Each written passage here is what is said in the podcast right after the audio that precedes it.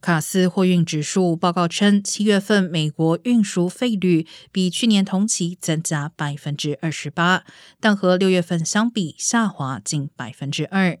分析师称，这可能代表运费已经触顶。由于开学季和年末的货运旺季将至，此一趋势为零售业利多。卡斯指数反映铁路、火车、空运和所有其他国内运输方式的费率。而尽管运费触顶，卡车货运商仍可受惠于议价能力和稳定需求。ACT Research 的数据称，二零一九年以来，二手的 Class Eight 货车价格翻倍，这让新公司和驾驶难以跨足此一行业。此种状况将持续，也是影响运能的重大因素。